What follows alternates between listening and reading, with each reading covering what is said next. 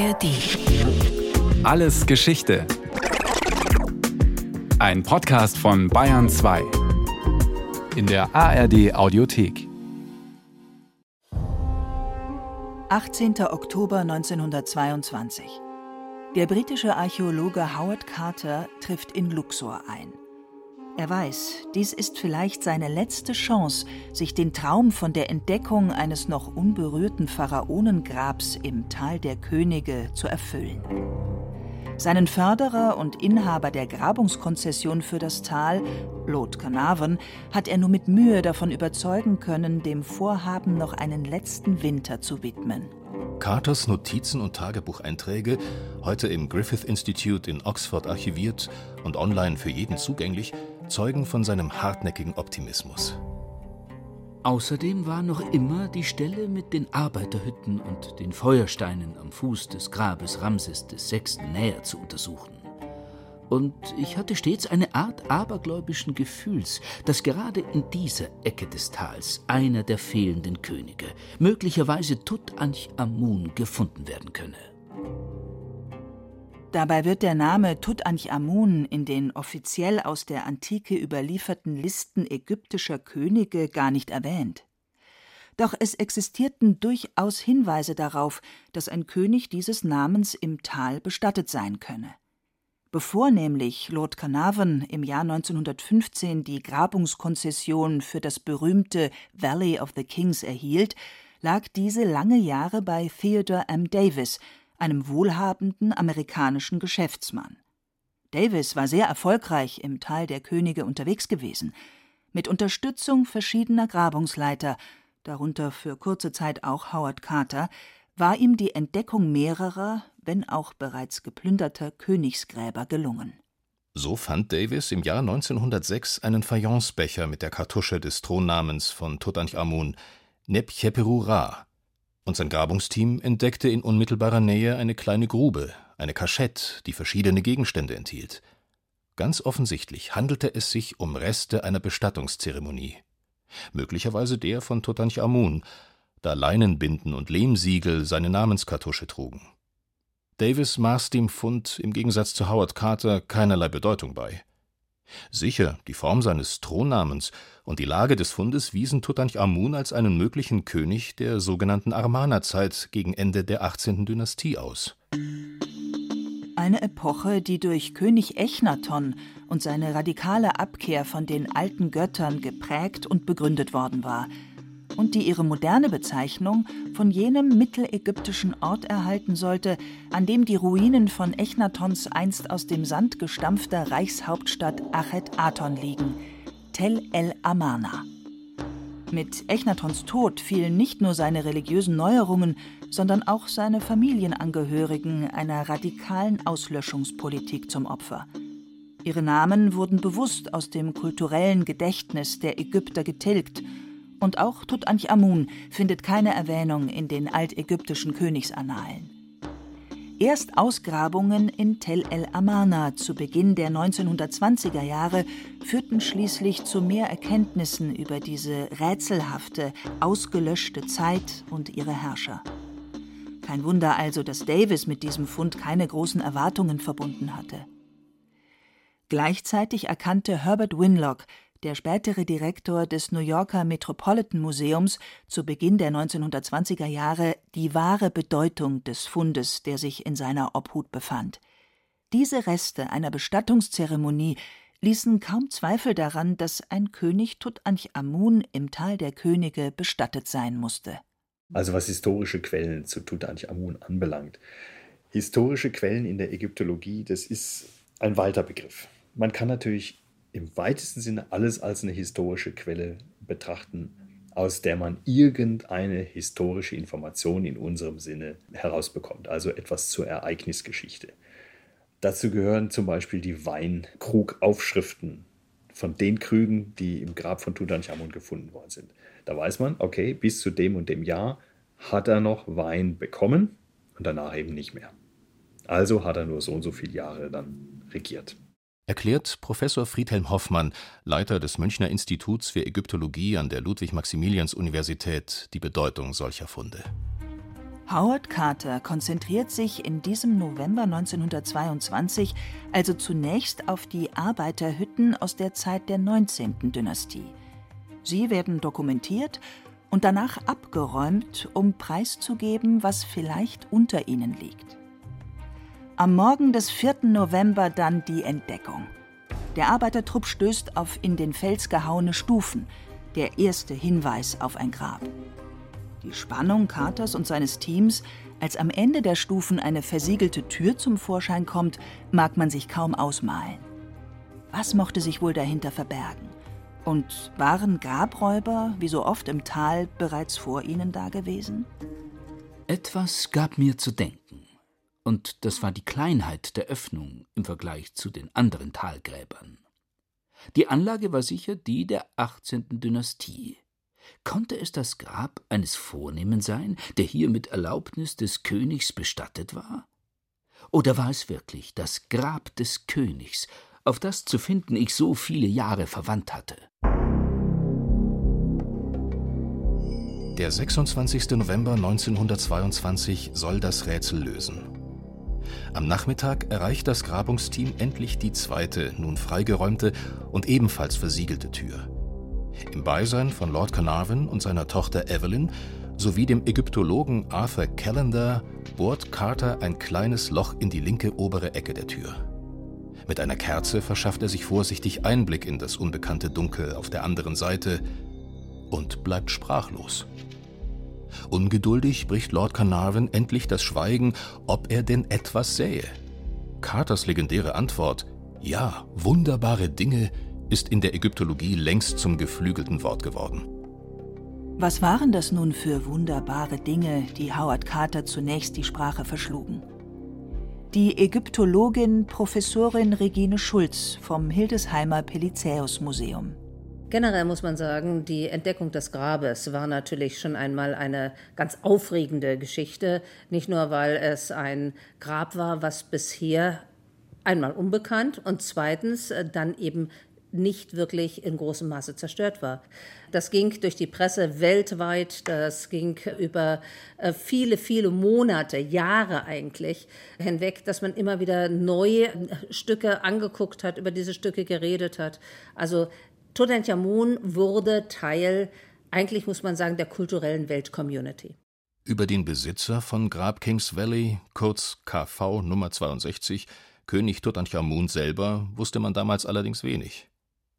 Sein Name wurde in den überlieferten Königslisten nicht erwähnt. Grablage und Architektur sowie die Grabbeigaben und Beschriftungen, alles deutete jedoch darauf hin, dass er den Königen der Amarna-Zeit zuzurechnen war, also jenen Königen, deren Gedenken und Namen bewusst, auch physisch ausgelöscht worden waren, indem man beispielsweise ihre Namenskartuschen und Abbildungen aushackte oder überschrieb. Dazu Professor Hoffmann. Tutanchamun gehörte für die Ägypter des Neuen Reiches und dann später zu den Amana-Königen, also zu Echnaton, Semenchkare, Tutanchamun und Eye gehört auch dazu. Und die sind in der nachfolgenden Überlieferung einfach totgeschwiegen worden. Die gibt es in der offiziellen Überlieferung nicht mehr. Damnatio Memoriae. Die Auslöschung der Erinnerung. Wenn die Ägypter dann zum Beispiel in der Ramessidenzeit eine Königsliste aufgeschrieben haben, dann werden die Amana-Könige einfach ausgelassen. Ein weiterer Hinweis, der Tutanchamun direkt mit Amana verbindet, findet sich auf einem in Hermopolis in Mittelägypten entdeckten Steinblock, der ursprünglich aus dem nahen Tel el Amana stammt. Ja, dann ist natürlich auch noch äh, interessant, was es so an Inschriften gibt. Unter anderem auch noch ein Block, aus dem sich der ältere Name von Tutanchamun ergibt. Der hieß nämlich, weil er ja noch im wahrsten Sinne des Wortes ein Kind der Amana-Zeit ist, hieß er Tutanch-Iten. Und als er dann als König Amana verließ und dann nach Memphis ging, zu seiner neuen Hauptstadt oder der neuen Hauptstadt Ägyptens, dann hat er sich umbenannt zu Tutanchamun. Die ägyptische Hieroglyphenschrift schreibt, ähnlich den semitischen Schriftsystemen, keine Vokale – Daher ist die eigentliche Aussprache der Worte nicht bekannt, und in der Ägyptologie wird dann gelesen, was dasteht, und Vokale werden nur angedeutet oder gänzlich weggelassen. Die Aussprache von Personen oder Götternamen lässt sich jedoch zum Teil über Korrespondenz, die in anderen Schrift- und Sprachsystemen geführt wurde, herleiten, wie etwa die in Amana gefundenen keilschriftlichen Briefe. Doch die tatsächliche Aussprache bleibt wohl für immer eine Grauzone, da Altägyptisch eben eine tote Sprache ist. Ja, und der Name Tutanchamun, natürlich auch der ältere Name Tutanchaton, Tutanchamun also heißt nicht, wie meistens vertreten wird, lebendes Bild des Amun. Das geht aus grammatikalischen Gründen nicht. Da müsste er nämlich dann Tutanch en immen heißen, mit einem sogenannten indirekten Genitiv. Der Name kann also nur bedeuten sowas wie der, der ähnlich ist dem Leben des Amun, meinetwegen. Die frühen Könige der 18. Dynastie hatten das ägyptische Neue Reich begründet und ein ägyptisches Großreich erschaffen, wie es bisher noch nie dagewesen war. Insbesondere Thutmosis III., der mit seiner Armee weite Territorien in Kleinasien und dem heutigen Sudan eroberte, hatte dem Land sowie den Tempeln ungeheure Macht und Reichtümer gebracht. Bereits unter König Amenophis III. und seiner Frau Teje, den Großeltern Tutanchamuns, war jedoch eine Abgrenzung gegenüber der zu mächtig gewordenen Priesterschaft des Amun in Theben zu beobachten. Amenophis Sohn Echnaton, Amenophis IV., brach dann endgültig mit den alten Traditionen.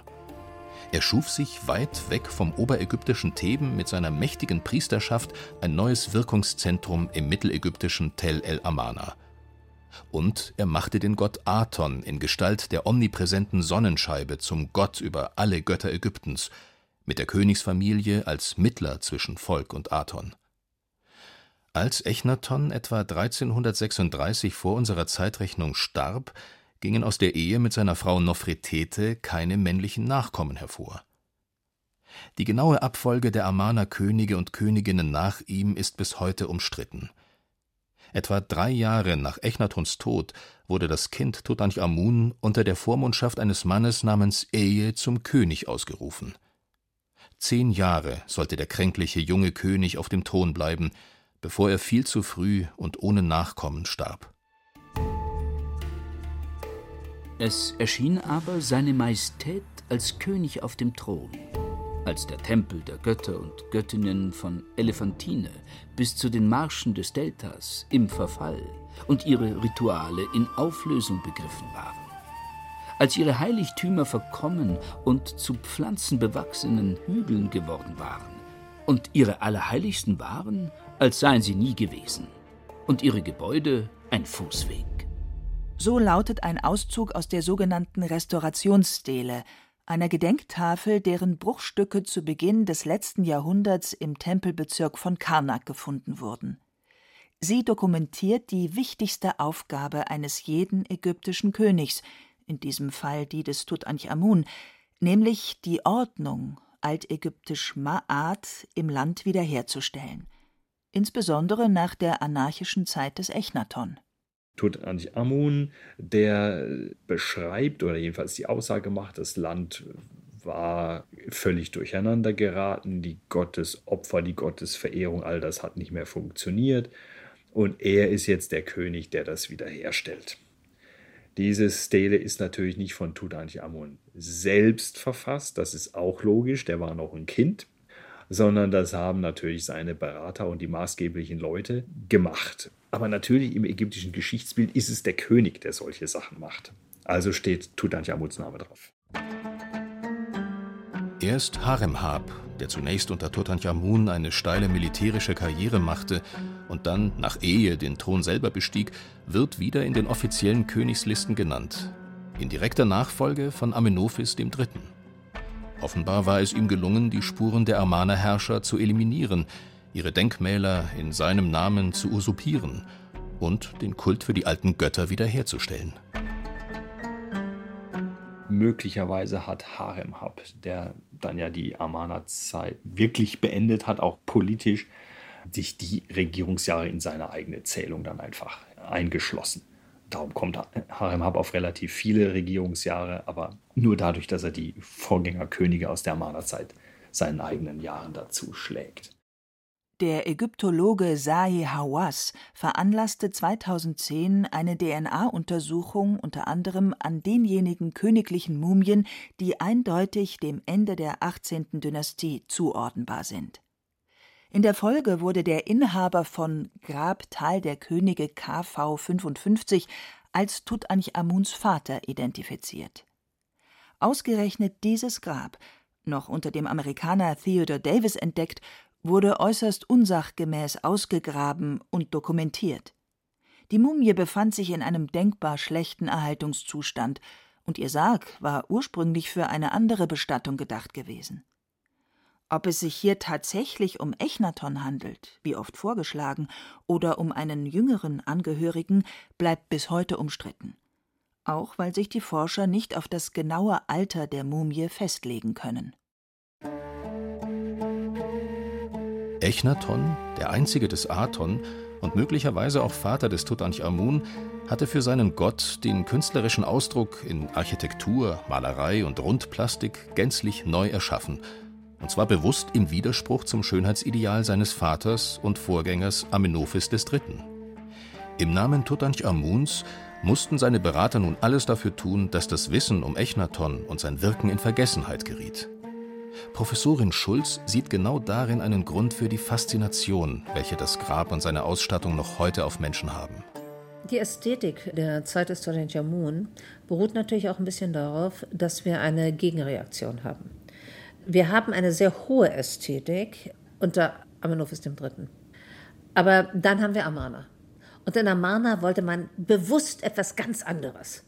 Wenn ich mir einfach einmal ein Gesicht eine Plastik von Amenophis III. anschaue, von Echnaton und von Tutanchamun, dann liegen Welten dazwischen. Generell muss man natürlich überlegen, wenn ich mir die Amana-Phase anschaue, da gibt es höchste Ästhetik. Aber es gibt natürlich auch verstörende, schwierige Darstellungen eines Gesichtes eines Amenophis IV ähm, Echnaton, das einen eigentlich ein bisschen nervös macht. Und warum ist dieses Gesicht so außerhalb der Proportionen? Groteske, fratzenhaft in die Länge gedehnte Gesichtszüge. Und wir haben diese höchste Ästhetik unter Amenophis III.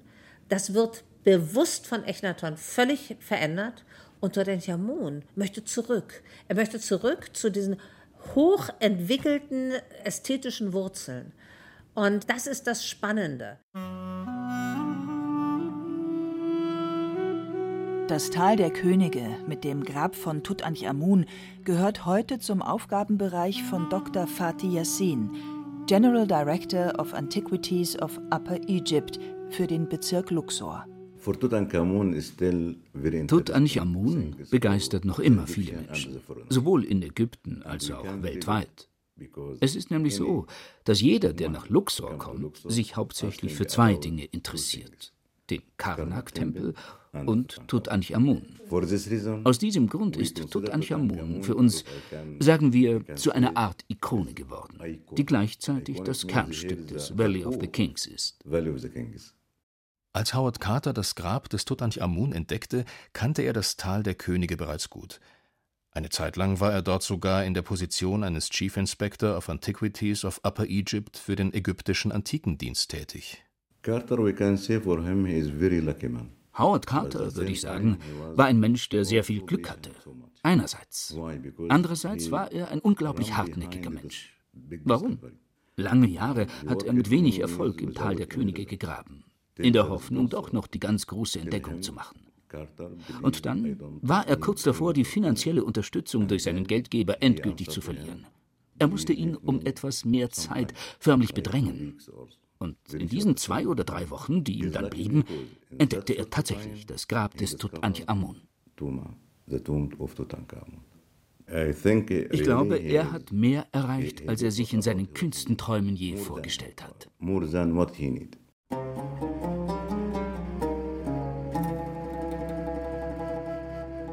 Die Arbeiten am Grab des Tutanchamun kamen nach achtjähriger Tätigkeit 1930 zum Abschluss.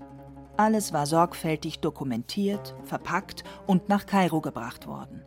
Nur Tutanchamun selbst ruht bis heute in seinem Grab im Tal der Könige. Lord Carnarvon, Carters finanzkräftiger Förderer und Mitausgräber konnte die Früchte seiner großartigen Entdeckung nicht wirklich auskosten. Er verstarb bereits im Frühjahr 1923 in Kairo. Schuld war keinesfalls der viel zitierte Fluch des Pharao, sondern eine Blutvergiftung, verursacht durch einen ganz banalen Mückenstich. Mit dem Zweiten Weltkrieg und danach flaute das Interesse an Tutanchamun und seinem Grab langsam ab. Die Welt hatte andere Sorgen. Fast schien der geheimnisvolle junge Pharao schon in Vergessenheit geraten.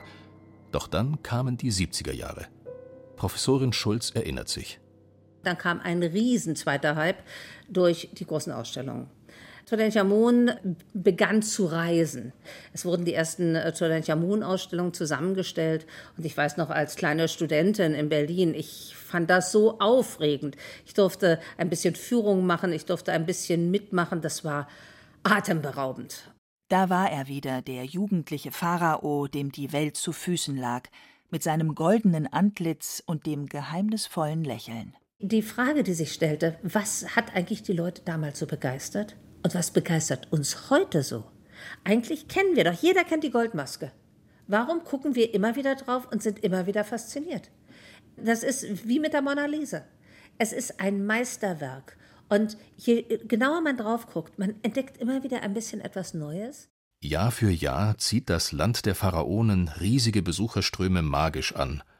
Und ein Ende ist nicht in Sicht. Und die Begeisterung, die viele Menschen für Ägypten haben, beruht natürlich auch auf der hohen Ästhetik der ägyptischen Kunst. Und Tutanchamun spielt da natürlich eine ganz wichtige Rolle. Auf der einen Seite kunsthistorisch, auf der anderen Seite natürlich aber auch Tourismus- und Marketingtechnisch. Und äh, das ist nicht verwerflich, sondern das ist etwas Positives. Und wenn wir die Menschen dafür begeistern können und wenn sie nach Ägypten kommen oder wenn sie sich generell für das ägyptische Kulturerbe begeistern und uns gelingt das mit Hilfe von Tutanchamun, dann ist das mit Sicherheit eine ganz tolle Sache.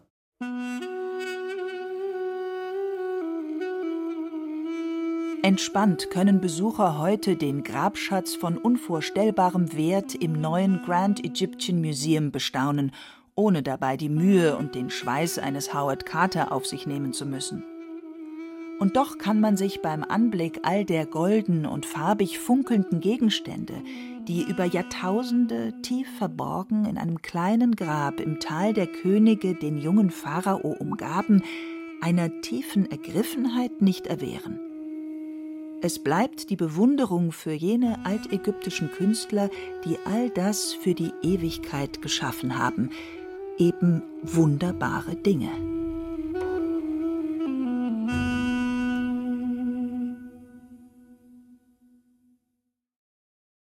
Das war Alles Geschichte, History von Radio Wissen, diesmal mit der Folge Tutanchamun, der Kindpharao als Weltstar von Silvia Rabel. Gesprochen haben Hemmer Michel, Christian Baumann und Peter Weiß. In der Technik war Susanne Herzig, Regie Sabine Kienhöfer, Redaktion Thomas Morawetz. Lust auf noch mehr Geschichte? Dann können Sie Alles Geschichte History von Radio Wissen abonnieren in der ARD Audiothek und überall, wo es sonst Podcasts gibt. Und wer noch mehr zu diesem Thema hören oder schauen möchte, es lohnt sich ein Blick in die Show Notes. Interessierst du dich für große historische Persönlichkeiten? Dann wird's höchste Zeit, dass du mich kennenlernst. Boudica. Anführerin eines freien Keltenvolkes und die Frau, die London angezündet hat. Erleb mit mir meine schönsten und traurigsten Erinnerungen, große Siege und Niederlagen, nach wahren Begebenheiten. Boudica. Du findest unsere Serie in der App der ARD Audiothek und überall, wo es Podcasts gibt.